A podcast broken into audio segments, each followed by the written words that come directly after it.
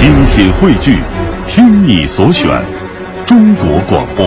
radio.cn。各大应用市场均可下载。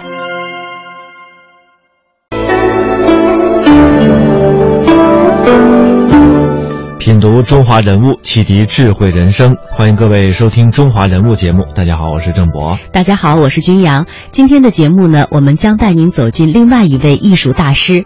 新中国成立之后，他是作为上海人民艺术剧院的创始人之一，更是一位始终与祖国共命运、以戏剧为生命的优秀导演艺术家。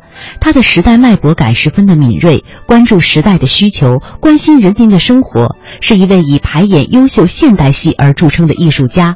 他就是和戏剧玩耍了一生的人，我国早期著名的戏剧电影大师黄佐临。首先呢，通过一段音频，我们一起来认识他。他是个顽童，以孩子过节的心态和戏剧玩耍了一生。他导戏花样百出，人们叫他黄噱头。他是个天真的理想主义者，把自己比作和风车作战的黄吉科德。他留下戏剧作品近百部，八十五岁高龄还在指导最后一台话剧。但没人会想到，他曾经是一个洋行职员。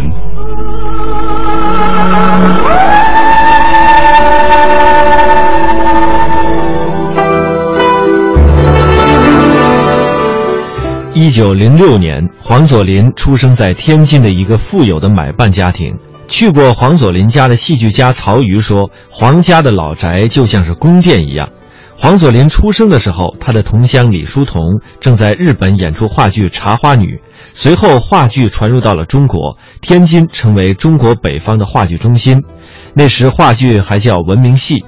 想呃，这个现想现说、即兴发挥的文明戏，就引起了当时幼年的黄佐临极大的兴趣。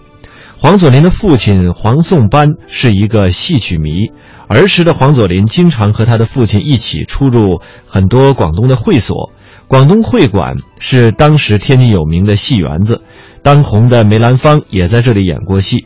那时的黄佐临是否看过梅兰芳的戏，我们已经无法考证了。但是这座戏园子确实在黄佐临幼小的心灵之上，印下了非常深刻的印记。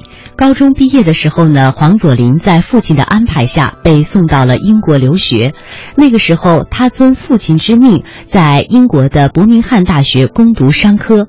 但是枯燥乏味的会计学让他大伤脑筋，自由的课余生活让他从一个沉默寡言的少年变成了一个活泼好动的淘气鬼。一九二九年，黄佐临回到了天津，父亲让他接替自己的职位，在一家英国石油公司的中国呃地区当顾问，每个月呢是六百两的白银，可以说待遇非常优厚了。这时的黄佐临在业余时间经常为一些话剧演出写评论。有一次，他观看了天津中心女中演出的一台莎士比亚剧，其中的女主角让黄佐临怦然心动。他兴致勃勃地连夜赶写了一篇剧评，说女主角就好像是莎士比亚本人要他那样做的一样。女主角的扮演者叫丹尼，雅号红苹果。她呢后来成为了黄佐临的终身伴侣。一九三五年，黄佐临和丹尼在美国结婚之后，双双赴英国攻读戏剧。他们的命运是在蜜月呢，是在英国的剧院里度过的。在那年的萧伯纳戏剧节上，他们平均一天看两场戏，蜜月里看了六十多场。黄佐临后来回忆说：“我们共同的戏剧人生在蜜月里拉开了帷幕。”在上海的图书馆有一本他留下的羊皮相册，相册的封面上赫然注印着一个汉字“萧”，萧就是萧伯纳。这本相册是黄佐临年轻的时候萧伯纳送给他的一件礼物。一个世界级的大文豪和一个中国青年之间，到底发生了怎样的尘封往事呢？这似乎是一个谜。那么，当黄佐临回国之后，他会按照他父亲的要求从事洋行的高级职位吗？萧伯纳为什么要赠予黄佐临这一本羊皮相册呢？来听下面这段音频的讲述。第二次留学英国，黄佐临除了在剑桥大学研究莎士比亚，还经常去拜访十几年前就相识的萧伯纳。萧伯纳听到佐临在学导演，非常高兴，对佐临说：“我要送你一本相册做纪念，将来你回国后有了满意的演出，剧照就贴在上面。几天后，萧伯纳把黄佐临亲自带到一位老艺人家里，指定要用羊羔皮做相册封面。他让黄佐临当场写了一个汉字“萧”，注印在封面正中。这个标志是要证明相册是他送给这位中国青年的。一九三七年，黄佐临回国，没有遵照父亲的意愿继续做洋行职员，而是投身于话剧教育。和丹尼一起把斯坦尼斯拉夫斯基的戏剧体系引入中国，但那时的他还没有一部自己的戏剧作品问世。两年后，黄佐临来到孤岛时期的上海，开始了他职业的导演生涯。黄佐临辞去洋行里的高级职位，甘愿做一个当时被认为是下九流的戏子，这在世人的眼里简直就是发疯。其中的原因，他一生都没有明确说过。也许是萧伯纳的鼓励，也许是左琳和丹尼的相互影响和支持。余秋雨的说法更让人信服。在我看来，左琳之所以弃商从艺，其中最主要的原因是既朴素又简明的，只因为他爱上了戏剧。令人回味的是。父亲对黄佐临投身戏剧的默许和宽容，到晚年，黄佐临还在感叹：“这真是我莫大的幸运。”抗日战争中，上海沦陷了，由英美控制的上海租界成了一个相对平静的孤岛。尽管暗杀进步人士的事件不断发生，但毕竟日本人没有明火执仗的侵入，各种力量风云际会。在这里接手过招。此时，黄佐临执导的第一台话剧《小城故事》在孤岛上演了，获得了意想不到的成功。但剧团环境的复杂，让佐临感到无法实现自己的戏剧主张。一九四二年，黄佐临组建了一个职业剧团，他为剧团起了一个名字叫“苦干”。苦干剧团章程中写道。戏剧是我们的终身职业，齐心合力，埋头苦干。为了节省开支，灯光布景极其简陋，几场戏下来常常只有一个布景。黄佐临因此得了一个“黄衣景”的称号。就是这样一个黄衣景，他导的戏却很卖座。一九三九年到一九四六年。黄佐临导演了《夜店》《大马戏团》等三十多台话剧，并执导了《假凤虚凰》《表》《腐蚀》等六部电影。这是他一生创作力最旺盛、戏剧作品最多的时期。黄佐临晚年回忆说：“苦干是我摸索演剧规律的阶段，也是学徒阶段。学徒阶段是黄佐临的谦称，摸索演剧规律倒是真的。”这时，他的梦想在孕育，他还没有找到他理想的演剧方式，但他开始了寻找。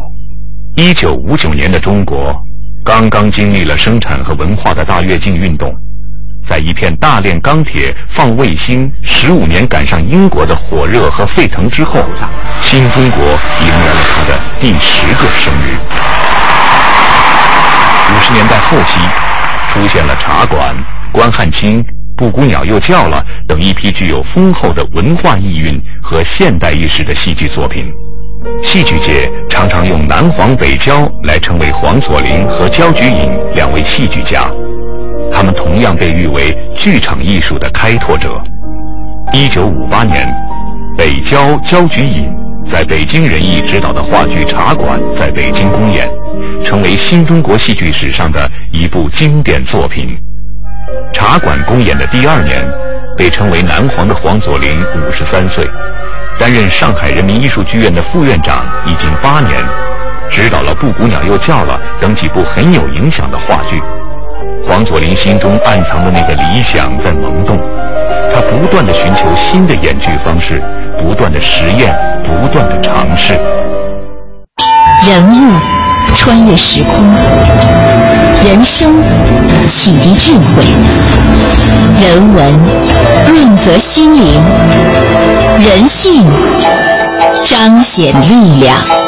香港之声，中华人物，为你细数那些被历史记住的名字。一九五九年，黄佐临接到了一项任务，引进德国的戏剧导演布莱希特的作品《胆大妈妈和她的孩子们》，把它搬上上海的舞台。此前，在中国几乎没有人知道布莱希特，更没有人了解他的戏剧。那黄佐临做了怎样的尝试呢？上海戏剧学院教授胡导和黄佐临的外孙郑大圣这样回忆：苏联专家到中国来。在中央戏剧院，在我们上海戏剧学院，培养了一批老，就是都是戏剧家，所以那时候我们需要你教的，剧团内用的都是排戏，都是按照斯大林斯拉夫斯基，把斯大林斯拉夫斯基观当做一个唯一的。除了一种演剧观念，除了一种表演体系以外，他希望是有多元的、多元的方式、多元的理念。他从来是想打破唯一的格局。王佐林意识到，这是一个绝好的实现艺术理念的机会。早在1936年，黄佐临在英国以极其兴奋的心情读到布莱希特的文章《论中国戏曲的监离效果》。布莱希特对中国戏曲的高度赞赏，让那时还是一个戏剧青年的黄佐临激动不已。建国后的五十年代。黄佐临在一些戏中尝试布莱希特的演戏方法，现在黄佐临终于可以尽兴地介绍布莱希特了。《胆大妈妈和她的孩子们》是布莱希特的代表作，为了排好这台戏，黄佐临做了充分的准备。演员阵容很强，主演是佐林的夫人，上海人艺的著名演员丹尼。佐林不仅在音乐、布景上全部遵照布莱希特的原汁原味。在演员的表演上，也采用了布莱希特的方法，让演员和角色保持距离。首演这天，导演和演员都带着忐忑的心情期待着。开始时，观众抱着好奇心来看布莱希特，剧场全满。演到快一半时，观众纷纷离场。演到五分之四时，剧场里的观众比舞台上的演员还少。到全剧结束，台下只剩下一个观众，就是黄佐临的老友巴金。我们不知道黄佐临掀开帷幕的一角，看到巴金一个人坐在台下时的心情。多年以后，黄佐临曾经这样自嘲：“我用了布莱希特的监离效果，结果监离来监离去，把观众都监离走了。也许在别人的眼中。”这是黄佐临一次失败的尝试，而黄佐临只把它当做一次探索。这种孤独的探索，在黄佐临的一生中从没有停止过。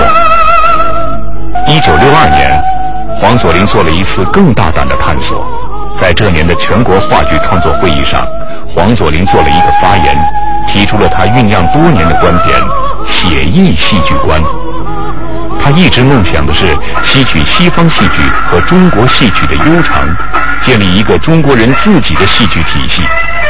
他融合了布莱希特、梅兰芳、斯坦尼斯拉夫斯基的演剧方法，形成自己的写意与写实相结合的戏剧观念。这就是黄佐临的理想。葛林老师提出来的时候，应该讲是曲高和寡。戏剧界还没有充分的认识左邻这个呼唤的意义在什么地方，也没有响应，所以我说是个旷野的呼唤。最最重要的时候，在那个时间，大家都是一种模式，一种连穿的衣服都一样的那个时代，他看到了，发现了，他提出来了，这是需要勇气的。更重要的是，这种坚持，敢于坚持。随后。寂寞的黄佐临把他的写意戏剧观勇敢地应用于舞台实践。作为一个导演，黄佐临进入了旺盛的成熟期。佐临投身戏剧以来，记录了九十多本笔记。他不是一个理想的话，他不不能这样的去天真的坚持。作为一个戏剧导演，他的黄金时间已经过去了。作为一个老人，他早到了退休的年龄，可他还有那么多的梦想没有实现。一九八七年，一个叫《中国梦》的剧本远渡重洋，飞到了黄佐临的案头。八十一岁高龄的黄佐临读了剧本，兴奋不已。他认为，这对留美学生撰写的剧本是迄今为止体现他的戏剧观的最好的载体。中国梦男主角划船出来，女主角怎么跟在那个两人在岛上在大风浪里搏斗，这些都是用的很好的用戏曲的方式表现这个这个写意的方式。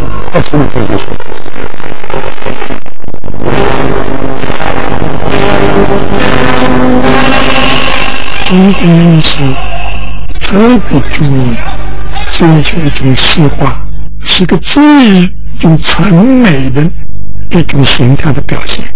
我认为这肯定是左琳的一种追求。中国梦像一道闪电，在沉寂的话剧舞台上划过，激起了如雷的掌声，如潮的家庭。黄佐临说：“没有预料到。”在我有生之年就能看到写意戏剧观崭露头角，真是兴奋之至。已是暮年的黄佐临迎来了他又一个创作的丰盛期，从《伽利略传》到《血手记》，生命、自由、爱情，再到《消失的雨点》《闹钟》，每一台戏都记录着黄佐临不断探索的脚印。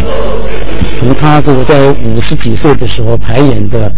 呃，急流勇进，一直到他八十高龄所导演的《中国梦》，呃，从这个探索这个戏剧美学的这种创造精神来讲，黄老从来未老过。在他老年的时候，我我爱总说他你就是堂吉诃德，就是他都明白，但是该做堂吉诃德的时候他就做，做一次。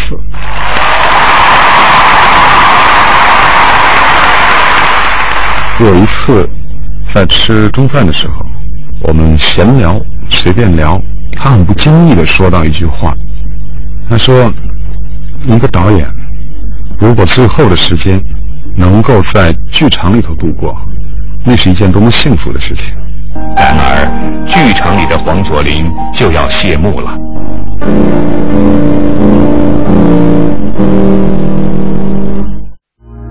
人物。穿越时空，人生启迪智慧，人文润泽心灵，人性彰显力量。香港之声，中华人物，为你细数那些被历史记住的名字。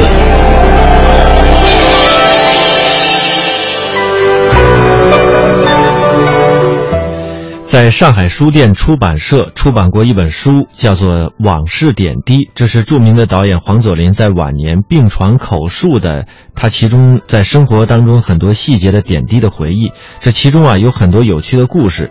我们先来说一个理发的故事。这书中是这样记述的。我第二次赴英时，中国留学生中流传的一个心酸的笑话，说的是一九三七年，一个国民党考察团专员到了国外，不懂装懂，丢尽了中国人的脸。这个专员为了开开洋荤，去英国伦敦一家最时髦的理发厅理发。理完发之后，理发师拿出一瓶香水，问要不要用，他点点头。理发师又拿出另一种香水，问要不要用这个呀，他又点点头。理发师其他是外乡人，他呢端足了架子，唯恐人家把他当做阿香，结果他头上被撒了二十四种名贵的香水，这理发的费用花了十五英镑，这足足够我们学生生活三个多月的，这真是不懂装懂，胡乱挥霍。有人给专员大人指出时，他还不以为然，那有什么，反正不用我自己掏腰包。而相比之下，我有一次去英国留学时，理发却采取的是懂装不懂、点水不漏的策略。当时在英国理个发，起码要六个便士，十二便士合一先令，二十先令合一英镑，同时呢还要付予标价相等的小费。我每次理完发后，给了六便士就开步走，理发师接过钱说：“谢谢先生。”又急忙追上两步说：“先生，有没有别的什么了吗？”我只能装作不懂。走出店去，不过每次理发都要换一个铺子才成。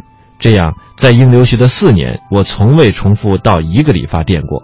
说起节省小费，我不由想起1955年，我和巴金去印度开亚洲国家会议，那里的小费亦多如牛毛，如进门时给你开门要小费，出门时给你关门又要小费。我和巴金不得不商定，巴金要出门，我出其不意地为他开门；我要出门，巴金又赶紧为我开门，这样可以节省一点小费。再来和大家分享一个卖手表的故事。一九三七年，英国剧协组织到莫斯科观摩全苏第五届戏剧节，我和夫人丹尼也参加了。西方都传说苏联人对手表有着特殊的兴趣。为了不致惹什么麻烦，我把我的好表戴在了右臂上。途经柏林时，特花了六马克买了一只最便宜也最粗劣的表，戴在了左手腕上。当我走在莫斯科大街上的时候，一位公民从后面赶上来，打着手势说想要看看我的表。我心中暗自得意，我的先见之明，很大方地把左手伸了出来。他盯着这块六马克的表，赞叹不已。接着，他从口袋里掏出了大把大把的卢布，表示要买这块表。还没等我完全弄明白，就又上来了一位公民，也表示要买这块表。于是他们俩就发生了争执，最后打起来了。不久啊，就被民警带走了。第二天我才起床，没想到那位公民已经找到了我的饭店，还是恳请我把手表卖给他。所以我怎么向他解释，他都不依。我当时对俄文一窍不通，而那位公民呢，掏出了几百卢布，硬是要买我的表。我们在英国已经把旅馆费、饭费、戏票费等等通通付给剧协了，没带什么钱到苏联。到了莫斯科以后，发现戏剧节还有很多日场都是演儿童剧的，我们当时是非常想看，可是呢没有钱买票。看到这位公民买表心切，我的心呢也就活络了，用六马克的表换了几百卢布。那个公民心意呃心满意足的就走了。我和丹尼呢也有钱看日场戏了。丹尼也不太平，妇女们都盯着他的高跟鞋和西装，也掏出大把大把的卢布想要买下来。当时已经是七七事变之后，我们已经决定回国，所以呢，丹尼也把他的西装和高跟鞋给卖了。看日场戏花不了太多的钱，出境以前呢，我们得把这些钱花完。于是我们只好去坐十九世纪的马车，在红场上兜了一圈。我还去跳降落伞。好容易攀到了塔顶上，又不敢往下跳，结果被人推下去。最后啊，我们还带了一些戏剧油彩和戏剧的书籍回国。溯华夏五千年，英才辈出；激扬文字，书写风流；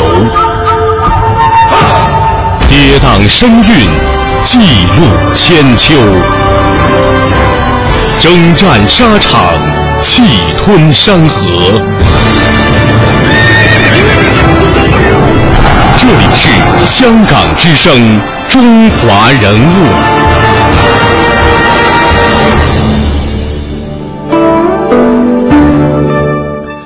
黄佐临是影响中国戏剧的艺术大师，他也是中国话剧的杰出导演，在话剧界素有“北有焦菊隐，南有黄佐临”之称。他的戏剧实践涉猎十分广泛，而且是博采众长，吸纳古今，融贯中西。他是一个全学的大家，他的写意戏剧观是海派话剧的理论基础，而他的戏剧精神更是成就上海话剧的品格力量，海纳百川，包容万象。作为上海人民艺术剧院的创始人之一，他更是一位始终与祖国共命运、以戏剧为生命的优秀导演艺术家。他时代脉搏十分的敏感，也关注时代的需求，是一位真正的艺术家。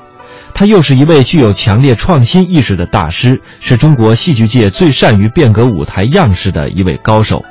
在他近六十年的艺术生涯当中，他共导演了话剧、电影百余部，并培养了大批的戏剧、电影工作者。一九八八年，他获得了中国话剧研究所颁发的振兴话剧导演奖终身奖。而在黄佐临临终前的那些日子里，在他的脑子当中是离不开戏剧的。他一会儿喊他的外孙郑大圣来探讨写意戏剧观，一会儿又用中英文写下喜剧的要素。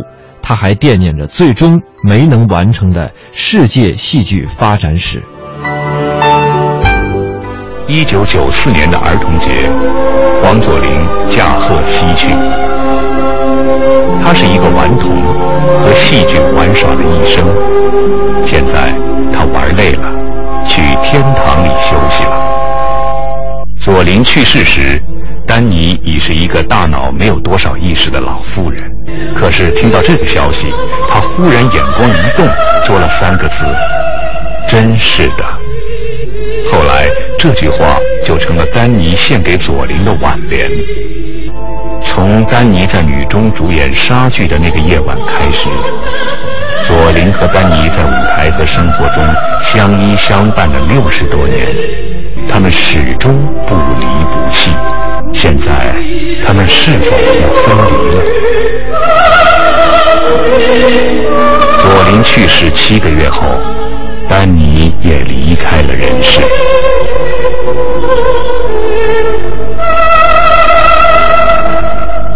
黄佐临去世后，人们发现这本萧伯纳送给他的相册竟是空的，他也有遗憾，他没有留下小作品。今天来看，好像是一个宣传品，但是他在那个历史，在那个历史阶段，他是发挥了非常正面的作用。有时候可能还得用历史，让时间来来做出选择。最根本的就是他把戏剧看作是一种理想，始终没有到达那个彼岸。这位指导过近百部戏剧的导演，没有在相册上放过一张剧照。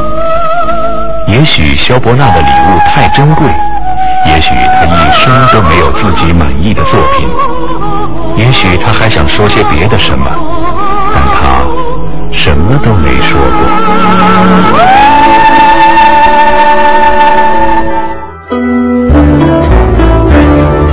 中华人物被历史记住的名字。今天的节目，我们带您走进的是我国早期著名的戏剧电影大师黄佐临。今天的节目就是这样，明天节目我们再会。明天再会。